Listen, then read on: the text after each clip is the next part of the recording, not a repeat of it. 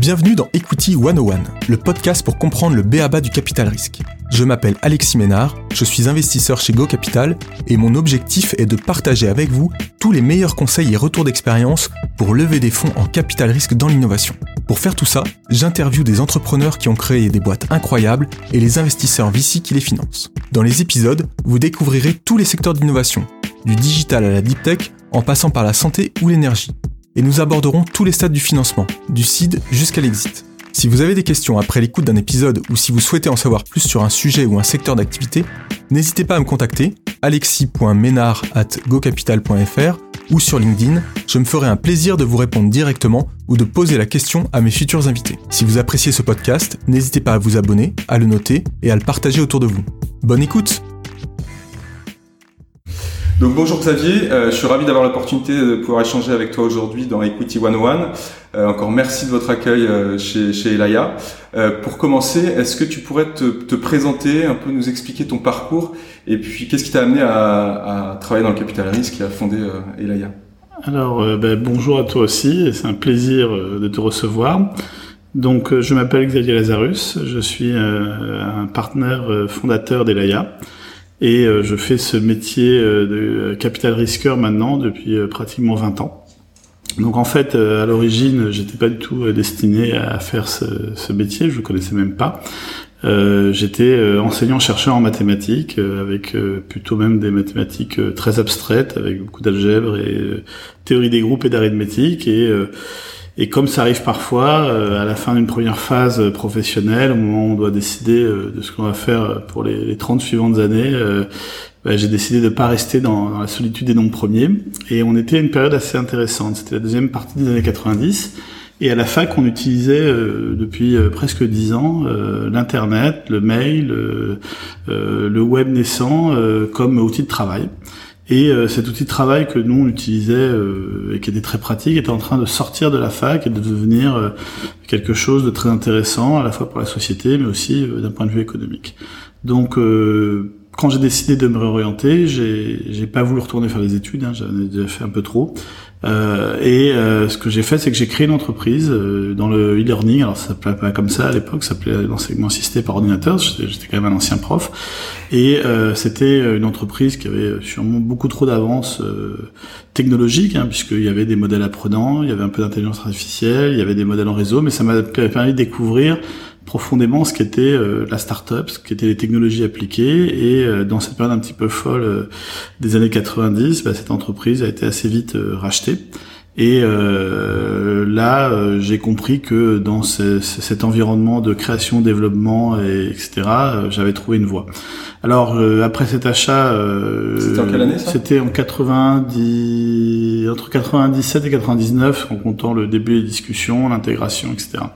Et quand on arrive à fin 99, à la fois j'avais démissionné parce que j'avais, j'avais, je devais 10 ans à l'État euh, de par ma formation que je les avais fait. Euh, euh j'avais euh, fait l'intégration de la société et recruté d'équipes pour me remplacer. Donc je me demandais ce que j'allais faire pour l'étape d'après et j'ai pas eu d'autres idées d'entreprise parce que bah, j'étais à nouveau finalement euh, assez assez focalisé. Mais euh, c'était une période euh, un peu folle. C'était juste avant l'éclatement de la bulle. Bah, une banque qui s'appelait CPR qui était indépendante à l'époque est venue me chercher en me proposant de monter une activité de capital risque. Ils savaient investir ils voulaient investir dans les startups mais ils ne savaient pas les trouver et les analyser et les comprendre et ils m'ont proposé de démarrer FAC 99 cette activité donc j'ai commencé un petit peu par curiosité et 20 ben, ans après j'y suis toujours euh, non pas chez CPR, parce qu'entre temps, elle a été rachetée par le Crédit Agricole Indo-Suez. Donc j'ai fait 2-3 ans dans, dans, dans, cet environnement bancaire ben, pour apprendre la technique d'investissement et pour apprendre tout ce qui est...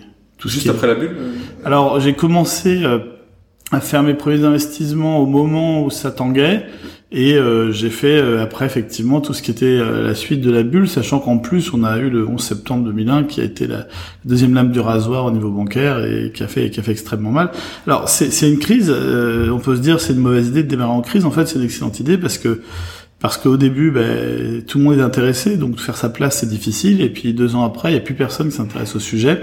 Donc euh, de euh, simples potentiels analystes, on retrouve responsable de toute l'activité, euh, avec un portefeuille, avec des sociétés comme Smart Trade Technologies, qui aujourd'hui est chez Kinsight et, qui marche très bien, des sociétés comme Meiosis qui ont été vendues à IBM, donc un portefeuille déjà tout à fait honorable, mais surtout une responsabilité d'équipe, et puis et puis l'idée de, de, se développer. Donc en fait, c'est pas mal de commencer en temps de crise aussi. Et donc du coup, fin fin 2002, le, le, le risque crédit agricole était compliqué parce que malgré tout, c'était pas du tout leur génétique à l'époque euh, de faire du capital risque, et euh, on a besoin de temps et d'indépendance dans ce métier.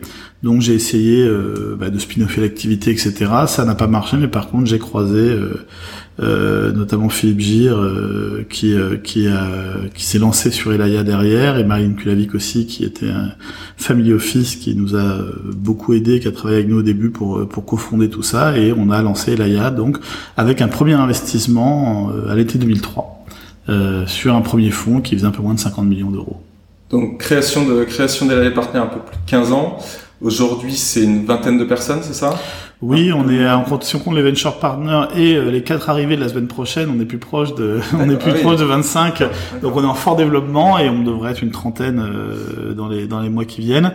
Et euh, donc c'est un développement important qui est finalement assez récent puisque on est resté une dizaine d'années une petite dizaine et après on a commencé à se développer. Et la raison principale, c'est qu'on a toujours une thèse d'investissement extrêmement claire mais qui pendant très longtemps a été euh, été difficile à justifier par les chiffres puisqu'on attendait d'avoir le track complet et aussi par euh, par la doxa euh, de l'époque. Notre thèse d'investissement c'est que le capital risque il faut le faire tôt et il faut le faire dans des boîtes à très forte valeur technologique.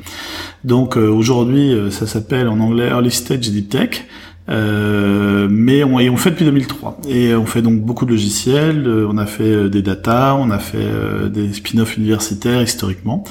Mais imaginez bien qu'en 2003, quand la bulle Internet a éclaté et que on arrive en expliquant qu'il y a de la valeur dans la haute technologie européenne et notamment française et qu'il faut investir en amorçage ou en premier tour maximum pour gagner de l'argent, Bon, bah, on a eu du mal à se faire à se faire écouter. Par contre, on a fait ça pendant de nombreuses années et le trail record s'est bâti.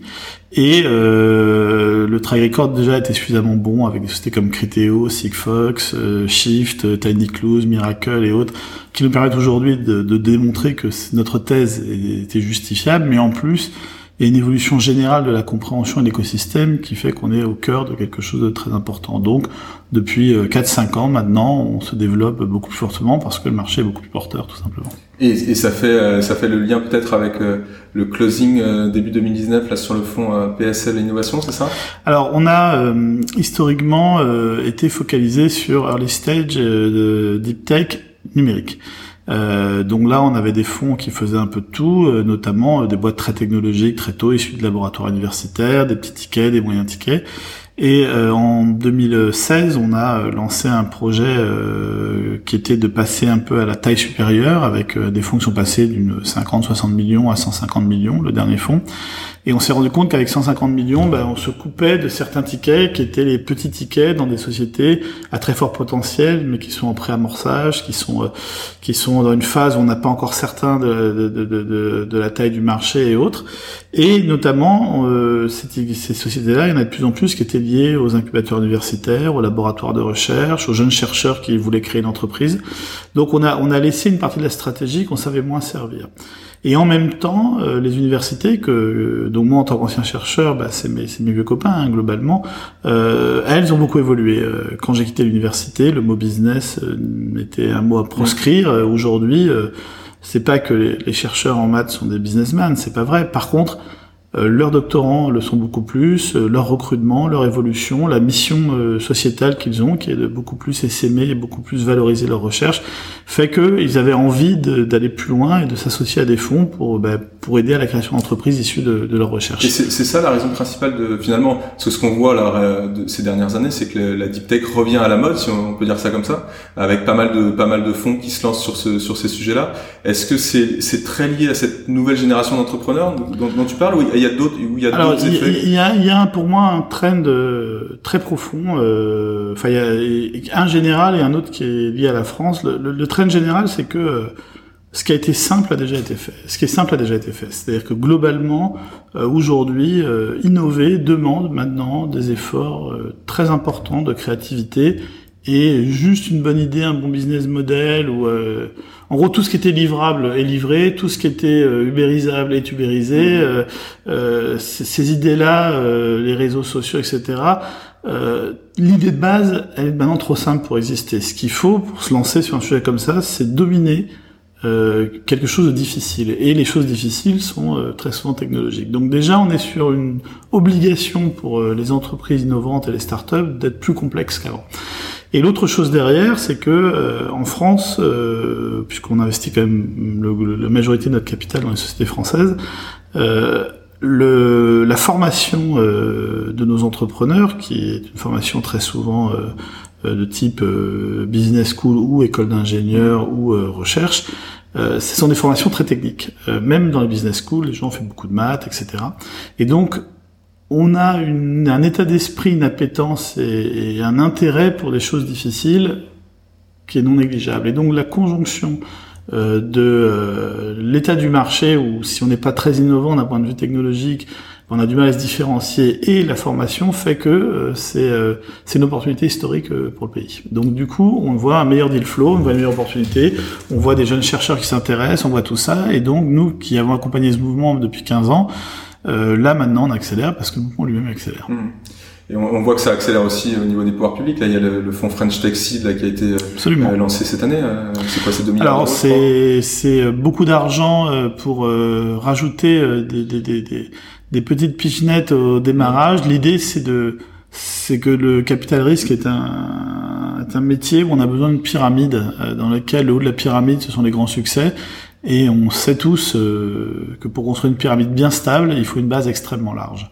Donc euh, tout ne sera pas des succès dans tout ce qui est fait en termes de réussite. Par contre, les impacts généraux et la création d'un mouvement entrepreneurial fort sera une réussite, sachant que, euh, pour ne pas décourager nos amis entrepreneurs, euh, dans nos succès, il n'est pas rare euh, que euh, les serial entrepreneurs aient commencé par faire partie des gens qui étaient dans la base de la pyramide et qui sont repassés à l'étage au-dessus. Ça veut dire que euh, essayer de ne pas réussir ne veut pas dire qu'un jour ou l'autre on ne réussira pas. C'est juste que ça fait partie du processus normal de l'entreprise que de temps en temps avoir des ratés. Intéressant. Et comment vous avez construit chez Elaya votre expertise sur la deep tech? Parce que il y a certaines choses sur lesquelles vous avez, c'était un peu dans votre ADN, dans l'ADN des fondateurs ou des, des, gens des premiers recrutements, j'imagine. Mais il y a des secteurs très spécifiques dans la deep tech? Alors oui. la santé notamment. comment comment ça se passe euh? Alors effectivement, le, le, une des difficultés de la deep tech, c'est que comme les sujets sont sont difficiles, on peut pas juste euh, se fier. Euh, et, et en plus, on est en early stage, donc le marché n'a pas encore validé Mm. Euh, on n'a pas les clients qui nous disent non ça marche, c'est pas la peine de vérifier, je, je l'ai fait pour vous. Donc euh, on a une problématique euh, d'appréhension des sujets, de compréhension et d'analyse. Euh, on peut pas tout dominer, donc on a déjà un recours à beaucoup d'experts euh, extérieurs, et d'ailleurs c'est comme ça qu'on a créé notre réseau universitaire à l'origine, c'est en demandant des, des, des, points de vue extérieurs. Mais au-delà de, au-delà de ça, on a internalisé le minimum, voire parfois assez loin, notamment quand on parle des sciences de la vie, pour comprendre et être capable d'avoir un avis initial. Donc ça veut dire que euh, en numérique, on a beaucoup euh, d'ingénieurs historiques, de gens qui ont fait des longues carrières maintenant dans l'investissement, de gens qui, comme moi, ont, un passé de chercheur et donc une, base plus large euh, parfois de compréhension un petit peu théorique. Mais on a aussi, on a dans des recrutements qui sont en cours, dans des, des, on met en place des venture partners, on a aussi récupéré des compétences très spécifiques euh, sur certains sujets. Dans les sciences de la vie qu'on a qu'on a mis en place de, il y a maintenant un peu plus d'un an, chez nous, on a une équipe maintenant euh, de trois permanents plus euh, bientôt trois venture partners Là, on a besoin d'être encore plus spécifique. À les sciences de la vie, c'est quelque chose où, où, les investisseurs sont tous des sachants euh, du domaine. Euh, bon, ben là, on a, on a internalisé euh, et globalement, on est sur des gens qui ont des masters de recherche à minimum et très souvent des doctorats et des passés assez lourds dans l'industrie en tant qu'entrepreneur ou en tant qu'acteur, parce que là, c'est extrêmement, extrêmement fort. Donc, du coup, on est obligé de recruter des compétences et on pense que cette, cet actif de compétences est quelque chose qui va être très important pour la suite, parce qu'on voit que tout ça converge. On, fait beaucoup de sciences de la vie euh, et numérique liées, on fait beaucoup de logiciels pour la génomique, choses comme ça. Et là, on se rend compte que finalement, si on n'a pas toutes les compétences autour de la table en interne, prendre une décision est très difficile. Et donc en particulier par rapport à ces questions de deep tech, on a aujourd'hui on va dire que si on compte les venture partners et les employés, on s'approche d'un quart, euh, un quart des, euh, des personnes qui travaillent chez Laia qui ont une expérience de recherche, soit doctorat ou moins master de recherche euh, avéré. Et donc du coup, on commence à avoir vraiment des périodes de compétences internes. Et si on, si on regarde maintenant la, la différence entre financer une, boîte, je dirais, classique du digital des, des dix dernières années, une marketplace, je dirais, ou quelque chose comme ça, et euh, financer une deep tech. Est-ce que c'est simplifier le sujet en disant que sur une deep tech, on va financer finalement beaucoup plus le produit, le risque produit, le risque R&D, et sur un sur un sujet, euh, je dirais, euh, classique du, de la tech, du digital de ces dernières années, on va plus financer un risque marché. Est-ce que c'est trop simpliste comme comme, Alors euh, c'est bon, c'est c'est pas si faux que ça comme on dit parce que globalement. Euh, euh effectivement, le, le, le produit, euh, si on veut faire une app de, de livraison de pizza, le produit de base, il n'y a pas de difficulté technologique à le créer. Malgré tout, on voit que euh, ça reste les meilleurs produits qui sont imposés. Les produits, c'est les meilleurs apps, les meilleurs euh, supply. Euh, donc, il y a quand même un enjeu produit, même mmh. dans des sociétés moins technologiques. Ce qui est, disons que la grosse différence, c'est que quand on investit très tôt dans une société qui n'a pas fini son produit et sa mise sur le marché et qui est de deep tech, il existe un risque que ça ne fonctionne jamais. on peut avoir un prototype, Mhm. il peut ne pas passer à l'échelle. On peut avoir un prototype euh, qui euh, couvre 80% des besoins et dans les 20% qu'on n'a pas encore couverts, il y a quelque chose de mathématiquement impossible. De faisabilité là. Donc, euh, donc quand tant qu'on n'a pas un produit fini dans la deep tech, il y a toujours un risque que ça ne marche pas. Mais quand on dit que ça ne marche pas, c'est que euh, on n'y arrive pas, quoi. On n'arrive pas à faire fonctionner euh, avec euh, les specs et la, performance attendue. Donc, notamment les algorithmes d'intelligence artificielle, les choses comme ça. On, il y a un risque technologique réel, donc d'où besoin d'expertise et besoin de comprendre aussi le pédigré des gens en face, leur sérieux, leur capacité à prévoir. Mais bon, les chercheurs font ça aussi en permanence entre eux. Hein. Ils font de la peer review, donc ils ont des habitudes, donc on a copié pour comprendre ça. Donc oui, il y a un risque technologique en plus. Par contre, dans les deux cas, on a quand même des risques d'exécution, mais c'est des exécutions très différentes. Dans, dans la deep tech, le modèle principal est un modèle B2B. Donc on est face à des clients rationnels qui sont durs à convaincre, mais par contre quand ils achètent, ils achètent pour une vraie raison. En tout cas quand il y en a suffisamment. Euh, dans le B2C, euh, on a des tas d'exemples de sociétés euh, qui ont développé une audience gratuite, un usage, mais qui n'avaient aucune valeur marchande. Donc du coup, on est sur, on est sur, on est sur des mises sur marché très différentes. Et donc nous, on s'est spécialisé là-dessus parce que ce qu'on doit, ce qu'on doit mettre en place, des c'est des, des, critères de, de, suivi qui permettent très tôt de voir si une société est en train de décoller ou pas, pour pouvoir ensuite bah, travailler dans un sens ou dans l'autre euh, au niveau investisseur. Très clair. Et, et, comment, comment se prennent les décisions d'investissement chez, chez Laia? Donc on a un partnership, euh, on est euh, on est on est indépendant et détenu par les partners et euh, ce partnership prend des décisions. Alors à l'unanimité, sachant que les partners maintenant sont soit sur les fonds de type deep tech, si liés à des institutions universitaires ou les fonds de capital risque technologique numérique. Euh, le, le, donc c'est pas toujours les mêmes comités, mais en attendant chaque comité fonctionne à l'unanimité. Et donc ça veut dire qu'il y a un gros travail collectif, qu'on doit voir tous les entrepreneurs tous, voilà, les choses classiques de fond là-dessus. Ok, ok, non, très clair. Merci. Euh, je voudrais qu'on parle maintenant d'un sujet qui est, qui est peut-être euh, probablement même le sujet numéro un de, de discussion quand euh, quand on a euh, on a une term sheet et, et qu'on discute avec les entrepreneurs. Parler de la valorisation. Mm-hmm. est-ce que tu pourrais déjà refaire un, un, peu les basiques les bases de la valorisation? Qu'est-ce que c'est? À quoi ça correspond? Une valorisation d'une société? Je sais pas quelle est la différence entre une valorisation et la valeur d'une société et, et, un peu reprendre un peu le, les basiques avec le jargon les, les, les termes etc est-ce qu'on peut refaire un, remettre tout le monde au niveau sur ce sujet là alors, euh, avec grand plaisir, euh, surtout que en, tant qu'ancien prof, euh, je cherche toujours à savoir réexpliquer ce que je fais à quelqu'un, ne serait-ce que pour essayer de le comprendre un peu mieux. Quoi. Donc, du coup, c'est des questions où il faut se poser toujours le pourquoi en même temps que le comment, parce qu'il y a un usage de marché très très clair, mais c'est bien de savoir pourquoi. Donc, c'est bien de revenir de temps en temps à la définition. La, la, valorisation d'une entreprise, donc c'est son évaluation financière, et donc on, on, on évalue l'entreprise comme un tout, comme un projet, et donc, comme toute machine économique, euh, les seules choses qui comptent, à la fin des fins, c'est ce qui rentre et ce qui sort. Donc, en théorie, euh, une, une, évaluation d'entreprise, une valorisation, euh, va être la détermination euh, de la valeur en tenant compte des coûts d'investissement et des recettes futures, donc les cash flows, qui sont pas les, chiffres d'affaires. Hein. On parle bien de trésorerie qui va être générée par l'exploitation, donc plutôt les résultats et les effets de trésorerie.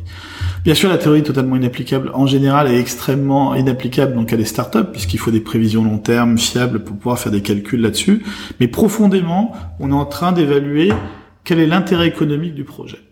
Et cet intérêt va être une valeur absolue, et cette valeur absolue va correspondre à la valeur du projet. Et à partir de là, on en déduit la valorisation euh, de l'entreprise, enfin du capital, qui correspond globalement à retirer euh, tous les effets de type euh, les effets de dette, les effets de cash.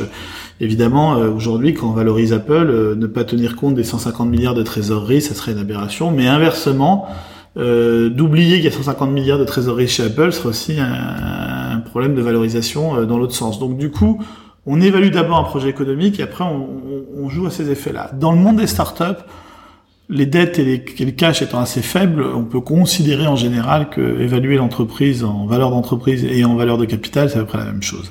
Donc quand on parle de valorisation, on dit que c'est la valeur du tout. Et après, ça sert à quoi? Ça sert à déterminer le prix des actions euh, qu'on va souscrire et ça sert à déterminer la, la table de capitalisation future après le deal. Donc on a plusieurs euh, petits mots qu'il faut apprendre, c'est que euh, on a une valorisation pré-monnaie, donc c'est avant que j'investisse, on évalue la société en l'état par rapport à son plan.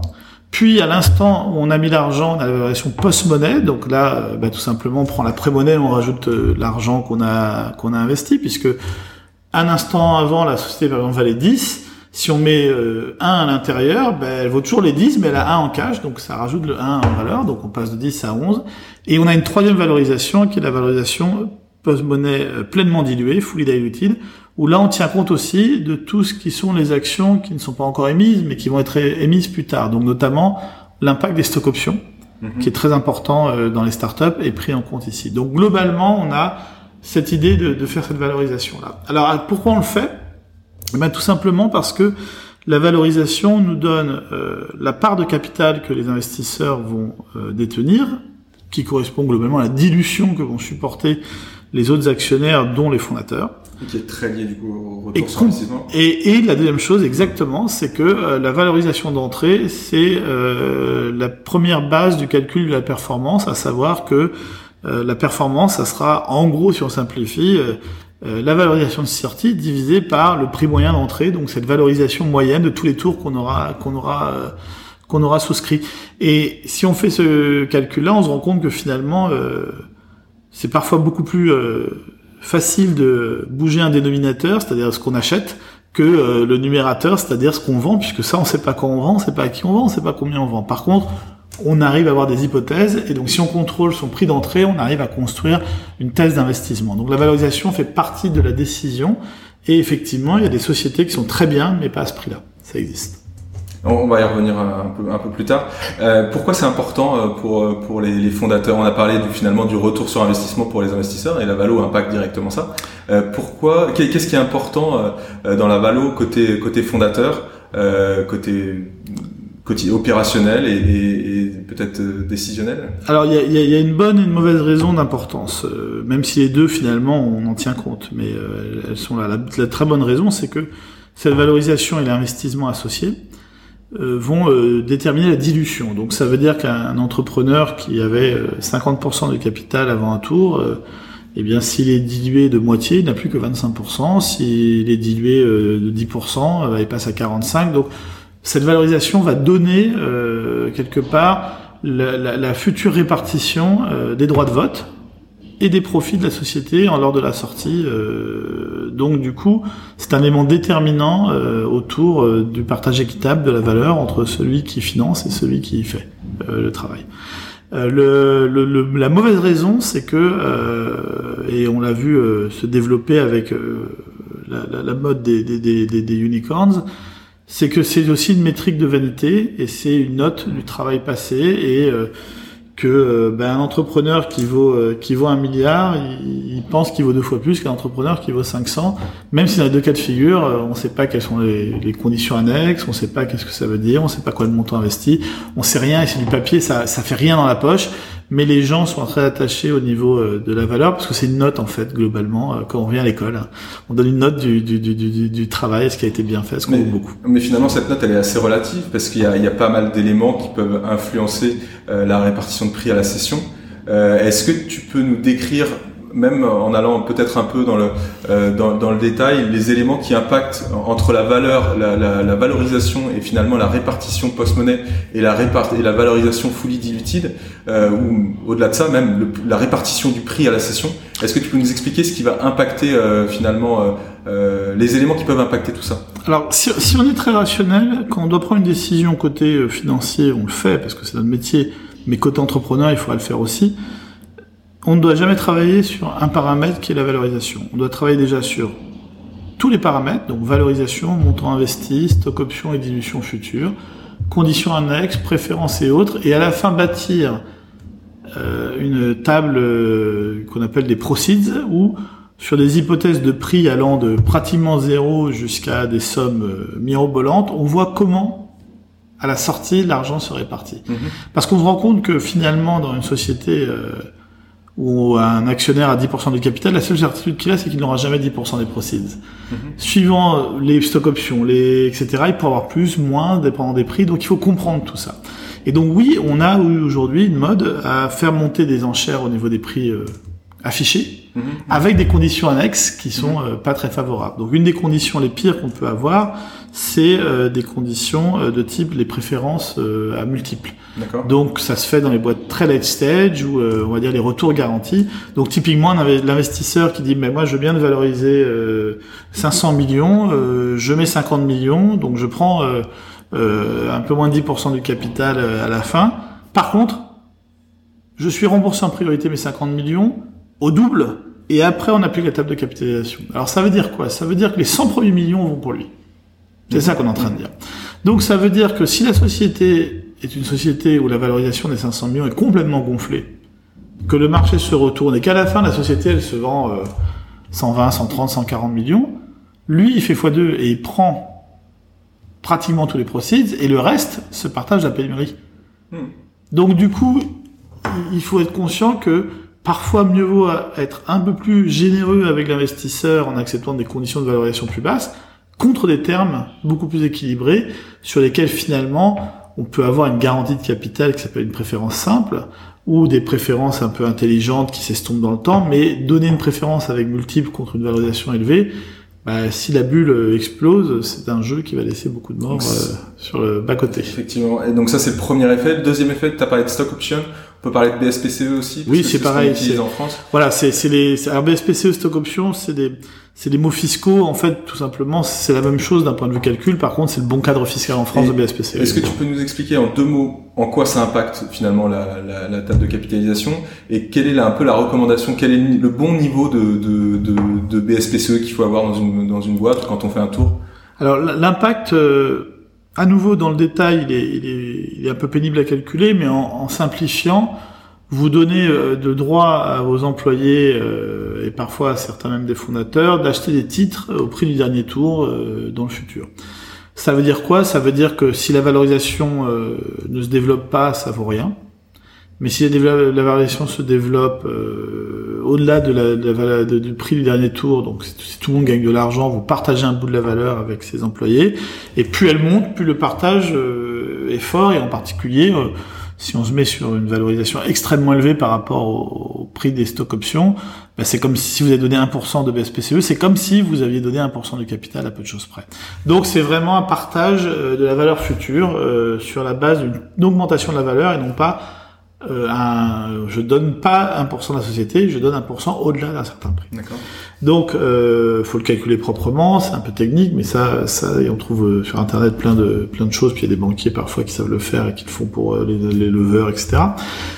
Euh, Il y a une qualité et un défaut. La première qualité, c'est qu'on va faire une petite stat, c'est que chez nous, euh, plus les sociétés ont été généreuses en, en stock options et en BSPCE avec leurs employés, plus elles ont réussi. C'est-à-dire qu'en fait, pour- il y a vraiment une, une corrélation très très forte. C'est, ça suffit pas, bien sûr, mais on se rend compte que les sociétés les moins généreuses sont celles qui ont le plus de mal à se développer parce qu'elles n'arrivent pas à recruter globalement. Mhm. Euh, donc il faut il faut que les entrepreneurs intègrent ces, ces plans et, euh, et, beaucoup sont très larges, c'est-à-dire que tous les employés ont le droit un petit peu et les employés clés à beaucoup, mais euh, mais tout le monde a le droit un petit peu. Euh, le défaut, c'est que c'est complètement euh, inodore, euh, indolore à donner, euh, ça coûte rien, il n'y a même plus de forfait fiscal, il n'y a plus rien. Donc, du coup, on en donne un peu trop parfois, et en particulier, on les donne pas aux bonnes personnes. C'est qu'en gros, il faut se dire, finalement, c'est un outil qui n'est pas là pour rémunérer le passé, c'est un outil qui est là pour que les gens restent. Parce que généralement, les, les BSPCE et autres, quand on s'en va, on les exerce, on les perd. Donc c'est un outil de fidélisation. Et donc la question, c'est quand vous commencez à en donner beaucoup à quelqu'un, la vraie question, c'est est-ce que j'ai besoin qu'il reste et est-ce que cette personne-là a créé suffisamment de valeur pour justifier ça? Comme m'a dit un entrepreneur qui, qui, qui, en est à sa troisième société vendue en centaines de millions, il dit la première fois, j'en ai donné à tout le monde librement et, et même aux gens qui étaient pas si bons que ça, etc.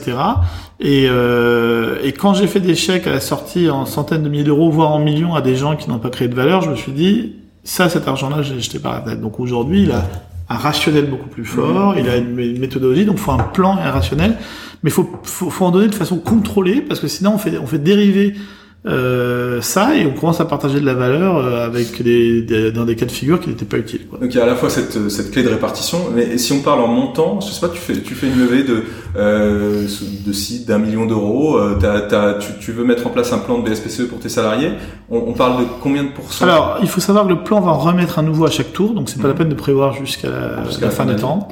Euh, il y a deux parties dans le plan. La partie c'est pour tout le monde, donc là on est en général je c'est 3-5% pour euh, pour euh, on va dire euh, suivant le, la quantité de gens qu'on doit recruter, qui sont des développeurs, des, enfin, des, des, vendeurs, des ce qu'on veut. Et après il y a des pools qui sont ciblés sur des postes clés.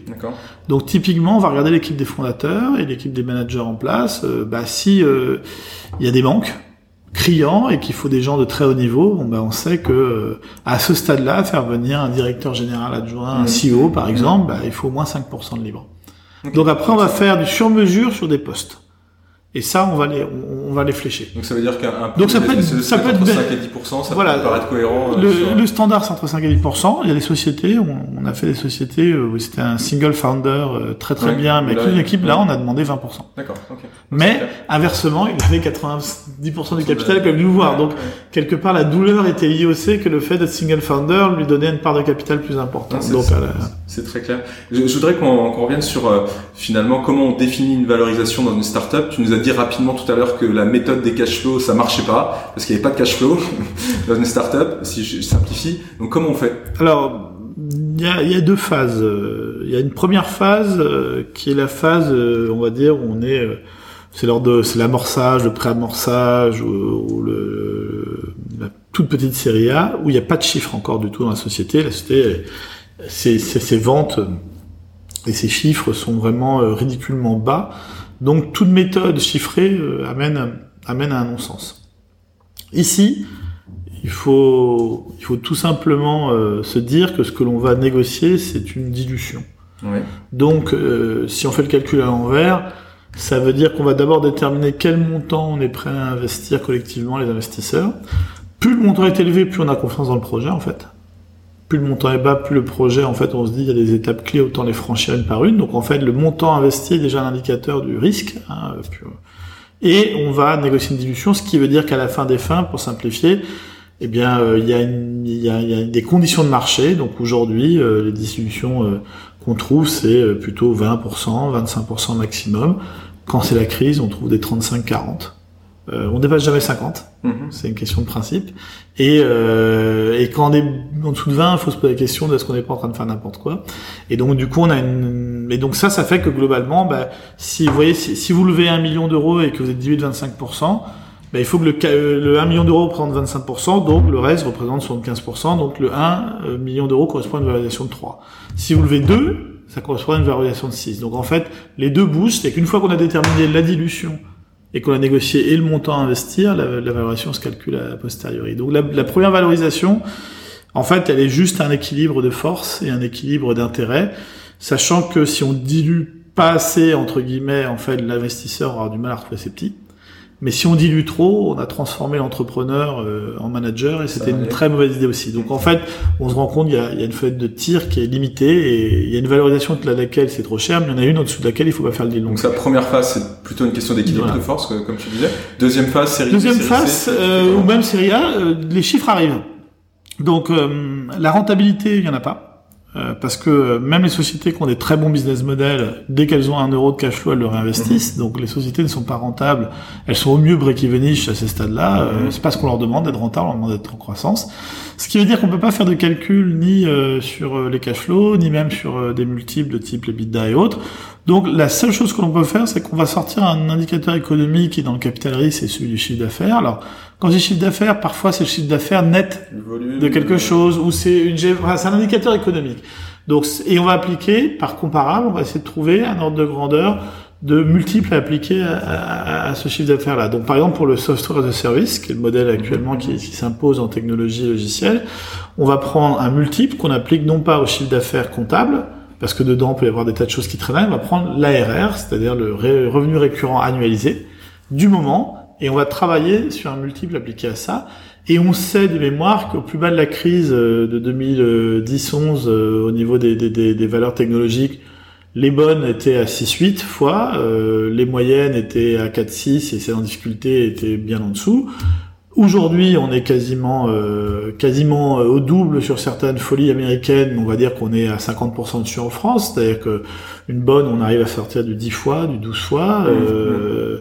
Et, euh, et, quand on est moins bon, on baisse. Mais mais on a des ordres de grandeur et à partir de là, on peut travailler et, travailler sur des multiples. on cherche des comparables, enfin on fait du classique. Mais on a chaque, finalement chaque euh, finalement chaque secteur va avoir son ses comparables ou ses, ses multiples qui vont être chaque secteur a ses multiples, ses, ses modes, euh, ses, modes de valorisation. Donc euh, pour le SaaS c'est ça, pour euh, pour le, tout ce qui est mais marketplace on travaille beaucoup sur la GMV, mhm. voilà. Donc on a on a des, des, des comparables. Il est bon de temps en temps de quand même réfléchir à se dire ok parce que si les comparables dérivent, est-ce que nous on va dériver avec eux? Et donc c'est bien aussi d'avoir en tête quelques ordres de grandeur et globalement ce qu'il faut se dire c'est que quand on paye quand on prend un indicateur économique de type chiffre d'affaires, quand on paye plus de 3-4 fois, c'est-à-dire qu'on commence à payer fort, mmh, mmh. c'est qu'on attend de l'hypercroissance et une très bonne rentabilité à terme.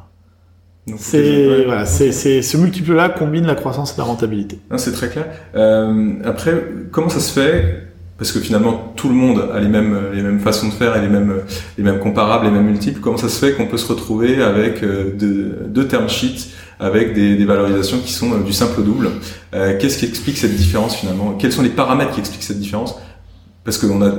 Alors il y, y, a une première chose déjà, c'est que tous les investisseurs euh, ne sont pas au même niveau de professionnalisme, d'autorité. On a pas que des fonds professionnels. On a aussi des nouveaux entrants, même dans les fonds professionnels. On a des family office, des business angels, des corporates. Mm-hmm. Et euh, comme la valorisation en théorie, c'est c'est lié euh, à ce qu'on attend d'un investissement, ben on peut attendre des choses différentes. Et donc notamment euh, un fonds qui démarre et qui n'arrive pas à faire de deal, ben, il va sûrement euh, monter au cocotier plus facilement. Un family office va chercher peut-être aussi un plaisir dans certains sujets ou une thèse d'investissement qui résonne personnellement. Un corporate peut chercher des synergies, donc on se rend compte que déjà mathématiquement en fait, on n'a aucune raison de valoriser tous pareil la, la, la société. Le deuxième point, euh, c'est que on est aussi pas pareil en termes de stratégie, de taille et autres. Et euh, c'est pas parce que mon fonds, si j'ai si j'ai quelqu'un qui a un fonds de 50 millions et un autre qui a un fonds de 500 millions, et celui qui a 500 millions va pas viser une détention 10 fois supérieure à celui de 50 millions. Mmh, mmh. Et il y en a un qui va peut-être viser 10%, et l'autre qui va viser 20%. Donc du coup, si le ticket moyen de celui qui a 50 millions c'est 1 million et l'autre bah, c'est 10 millions. On se rend compte que pour avoir 20%, il est prêt à payer finalement 5 fois plus que l'autre. Alors après, il ne fait pas n'importe quoi, mais on se rend compte que la taille des fonds, les gros fonds, est plus cher. Parce qu'ils ont tout simplement des, des, des visions économiques et alors ils choisissent d'autres sociétés en général. Chacun, hein. chacun son stade. Mais, euh, alors c'est pas son stade, c'est le potentiel. C'est-à-dire que quand on croise un fonds sur, euh, quand on prend des sociétés, euh, par exemple, si on prend Shift Technologies chez nous, qui euh, dès son dès son tour A a tiré Axel euh, d'abord à Londres, puis au tour B Axel aux US, puis avec General Catalyst, et là c'est Bessemer qui est rentré. On a des investisseurs qui cherchent des sorties en milliards, mhm. très tôt. eux, comme ils cherchent des sorties en milliards, ils ont des fonds énormes. Clairement, ils étaient mieux disants que n'importe quel investisseur de série A ou série B européen qui avait un fonds en, beaucoup plus petit et qui cherchait des sorties en centaines de millions parce que bah, ils avaient une, une flexibilité de prix d'entrée qui est pas la même. Alors pour l'entrepreneur, c'est très bien à condition d'être comme Shift, c'est-à-dire d'avoir une capacité, un, produit et un potentiel pour délivrer. Ok. Non, mais c'est clair sur cette euh, disparité finalement de la valorisation en fonction des acteurs qui vont euh, qui vont euh, qui vont regarder la société. Est-ce qu'on peut aller sur finalement les, risques, les, les, effets de bord? C'est quoi le risque de lever à une valeur trop haute? C'est quoi le risque de lever à une valeur trop basse? Un peu et de, de bien comprendre pourquoi il faut trouver le bon équilibre. Le plus facile, c'est la valeur trop basse. La valeur trop basse, le premier impact, c'est que très vite les fondateurs, surtout s'ils sont un peu nombreux, se retrouvent avec des participations en unités de pourcent ou en petites dizaines dans des sociétés euh, qui sont encore euh, finalement assez peu développées. Ce qui veut dire que chaque recrutement, euh, s'ils recrutent en donnant beaucoup de stock options à quelqu'un, ben, ils ont l'impression que c'est pas juste parce que par rapport à eux et, et, comme nous on utilise l'expression, on les a transformés en managers au service du capital, alors qu'avant c'était des entrepreneurs. Donc mmh, mmh. un entrepreneur doit être fortement impliqué, détenir, avoir ce sentiment de possession et euh, que c'est son sujet. Donc du coup, taper trop bas, euh, c'est quelque chose qui dilue trop. Et donc en particulier les gens qui en business angel, en, en précide, laissent une grosse part du capital. Quand nous on arrive après, dès le départ, si nous on applique bah, ce qu'on considère juste, on a déjà des entrepreneurs qui, a la, qui, qui, ont fait un précide avec des business angels et un seed avec nous et se retrouvent euh, à 20% du capital chacun avec ça, on sait que c'est pas bon. Donc du coup, quand on tape trop bas et en particulier très tôt, on, on, on, a du mal derrière à maintenir un équilibre des forces acceptable sans se mettre à surpayer et donc forcer le nouvel entrant à faire n'importe quoi. Donc là, il y a, y a, un premier mmh, sujet. Mmh, mmh. Euh, le sujet trop haut, euh, ben en fait, c'est la capacité à refinancer parce que comme une valorisation, c'est quand même une anticipation du futur. Euh, et qu'au bout d'un moment, en plus, on est évalué financièrement avec des méthodes plus classiques, hein, c'est-à-dire que si, si, on prend les histoires comme Critéo, au début c'était discussion de dilution, après multiple de chiffre d'affaires euh, net des frais, euh, net des coûts médias, et maintenant c'est un mix panel, des mix méthodes avec de l'EBITDA, du cash flow, du machin. Donc à un moment on converge, hein, on finit avec la méthode classique. Et ben si on est déraisonnable au début et que l'exécution n'est pas au niveau, les deux méthodes deviennent divergentes. C'est-à-dire que les gens de, de, là ils disent mais attends là tu me demandes de valoriser tant la société mais les chiffres ne permettent pas de le faire. Donc on peut plus lever. Donc on peut plus lever. Et donc du coup c'est là où globalement mieux vaut euh, mieux vaut mieux vaut le prix d'équilibre toujours à ce stade-là. Ce qui veut dire aussi pour l'investisseur que faire une trop bonne affaire n'est pas une bonne idée non plus. Hein. C'est, mmh, c'est, on, nous dans notre histoire on n'a jamais gagné d'argent parce qu'on avait bien acheté. On a toujours gagné de l'argent parce que la boîte s'était développée. Donc, euh, donc du coup, il faut que la boîte se développe, il faut que l'entrepreneur soit un entrepreneur, il faut qu'elle soit refinancée par des tiers, et donc le, prix d'équilibre est souvent, est, souvent la, meilleure solution. Et je voudrais qu'on aborde aussi le sujet du, montant à lever, parce qu'on on le voit bien hein, depuis quelques quelques mois, quelques années, euh, les, la taille des tours augmente. C'est-à-dire que une, une levée d'amorçage il y a quelques années qui pouvait être à 300, 500 000 euros, aujourd'hui on parle plutôt de levée d'amorçage à un million d'euros et, et, et, pareil pour Serie A, etc. Donc on, voit qu'il y a de l'argent sur le marché, euh, les tailles de tours euh, augmentent. Quel est, c'est quoi l'impact de lever trop d'argent par rapport à son stade de maturité et quel est le lien entre le, le, le montant levé finalement et la, la valeur de cession finale? Bah, l'impact, euh, si on revient à comment elle se calcule la valorisation, on a vu que c'était une dilution. La dilution, elle ne bougera pas vraiment. Qu'on lève 1 ou 2 millions, on risque d'obtenir à peu près la même dilution. Mhm. Donc, tout simplement, on double sa valorisation. Donc, si on double sa valorisation, euh, ça veut dire qu'on est, on a un risque d'être survalorisé et donc de ne pas avoir assez délivré pour le tour d'après.